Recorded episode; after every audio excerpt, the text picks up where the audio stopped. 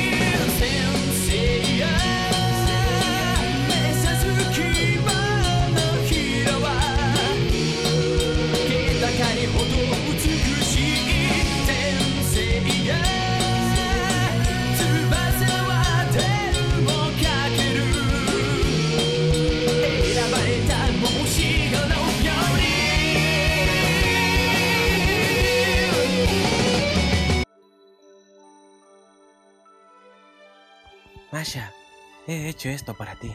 Es una corona de flores.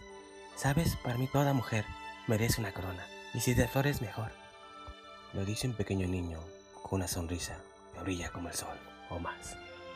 El pequeño niño se acerca a Masha y le pone la corona de flores en su cabeza como toda una reina. Masha se sonroja y le dice unas hermosas palabras. Tienes una hermosa sonrisa, ¿sabes?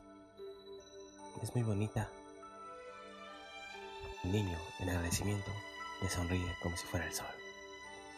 Se acerca a ella con aire de dulzura y sonrisa larga. Te ves más bonita con la corona de flores, Masha. Te ve a los dos niños sonreír, tan hermosos como su juventud, tan bellos como la dulzura del infante. Masha, ¿cómo está Linty? Ah, sí, eres tú, Kitus. Me he quedado dormida. Ah, lo trajo. Solo dijo que un águila intentó atacarlo. Y él tuvo que matarla. El Inti se desmayó y hace dos días y no despierta. Y estado a su lado todo este tiempo. Lo dice Masha con dulzura, acariciando la cabeza del Inti. Vaya, es por eso que te encontré dormida.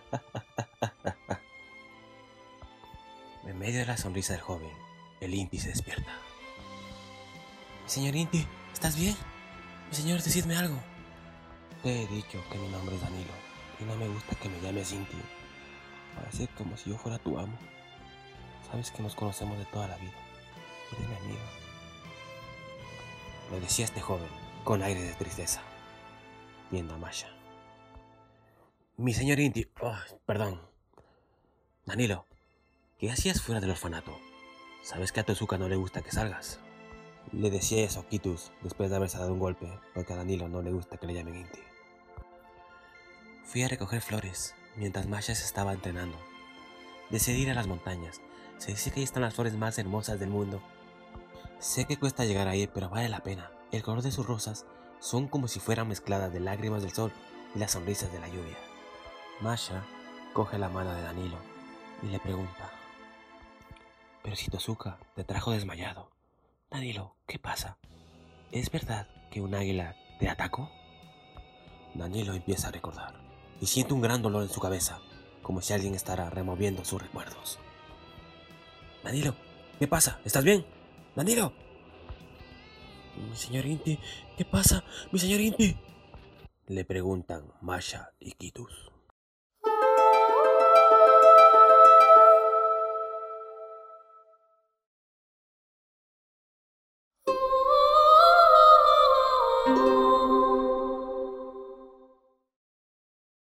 Con una sonrisa oculta en las sombras, entra Tozuka, acariciando su largo cabello azul. Masha, Kitus, ¿por qué molestan al Inti? Él tiene que descansar después de ese terrible suceso, para luego meditar. Danilo, ya te he dicho que sería peligroso por aquí. Un águila te atacó y con un gran dolor tuve que matarla. Decía Tozuka sarcásticamente. El joven vuelve en sí, diciendo, no recuerdo nada de eso, Tozuka. No recuerdo. ¿Pero qué me pasa? ¿Por qué no, no recuerdo nada? Tranquilo, ahora duerme. Después tenemos que meditar. Podemos ver cómo Masha, Kitus y Tozuka salen de la habitación del joven. Masha, Kitus, ¿cómo están los otros cuatro? Viéndose Tozuka a los guerreros del sol. Entrenándose un día más. Para la guerra contra Atenea, dice Kitus con firmeza. Esperando el despertar de nuestros ropajes sagrados. Los mismos que los primeros guerreros del Inti utilizaron. Que fueron bendecidos por el mismísimo Inti. Con esos ropajes derrotaron a Zeus y Odín y los humanos de mal corazón. Lo decía Masha con aires de orgullo. Echándose su cabello para atrás, Tozuka mira y les dice, esta vez será contra la diosa malévola, Atenea. Kitus pregunta por curiosidad, Tozuka, ¿solo estaba un águila? Tozuka lo mira y dice, sí, solo un águila. Oh, espera, tenía una cría, pero ya la mataré. La mataré por el Inti. Lo decía Tozuka refiriéndose a Cassandra. En el santuario. John, he enviado a Mendoza de Libra, China, a Ícaro de Acuario, a lugar, y a Saúl de Capricornio, a los antiguos dominios persas. Dice Atenea con firmeza a su viejo amigo, Shun. Señorita Atena, ¿y Lola? ¿Qué fue de Lola? Lo pregunta el maestro Shun con aires de preocupación. Ah, Lola. Lola tomó un entrenamiento por sí sola. Está en tierras aztecas. Seguro, para borrar toda la cicatriz que dejó Tozuka su armadura. Shun, ya te he dicho que no me digas señorita Atena. Puedes llamarme Saori. Lo siento, Atrea. Digo Saori. El maestro Shun sonríe al verla y sigue la pregunta. Saori, ¿y Job? ¿Has sabido algo de Job de Sagitario? ¿Has contactado con él? No, no he contactado con él, pero sé que donde esté se estará entrenando al máximo. El maestro cambia la conversación drásticamente. Lo he calculado, Saori. Sobre el otro día que me preguntaste si las estrellas me dijeron algo, pues me lo han dicho. Que los ropajes sagrados de los guerreros del Inti serán liberados. Al de ser un adulto, es lo mismo dentro de 10 años. Atenas suspira, como si fuera un alivio momentáneo.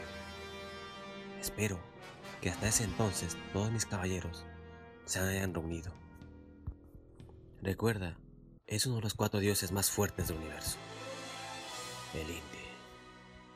Atenea no se había percatado que el maestro tenía una niña a su lado. Atenea ve una niña morena, con unos rasgos exóticos, con ojos de color silvestre verdoso y un pelo largo, tan negro como un cuervo. Sus rasgos se notan la mezcla de varias etnias en ella. El maestro Shun responde, diciendo, es la nieta de María del Águila. Su nombre es Cassandra y será mi alumna. Atenea se acerca a la niña. Aunque Cassandra, ¿eh? Es un bonito nombre. Te diré algo pequeña. El entrenamiento no será nada fácil. Pero Shun, como yo, sentimos un gran cosmos en ti. Cassandra al verla, empieza a temblar. Pero más ve en ella una mujer. Una mujer con mucha luz y justicia, que es Atenea. Sin ella darse cuenta, el viejo maestro se acerca a Cassandra Le da sus vestimentas de entrenamiento y encima una máscara. Cassandra al percatarse dice, ¿qué es esta máscara? Continuará.「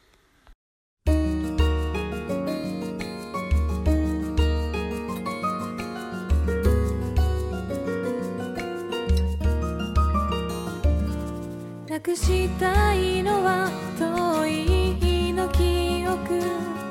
古い絵の具の箱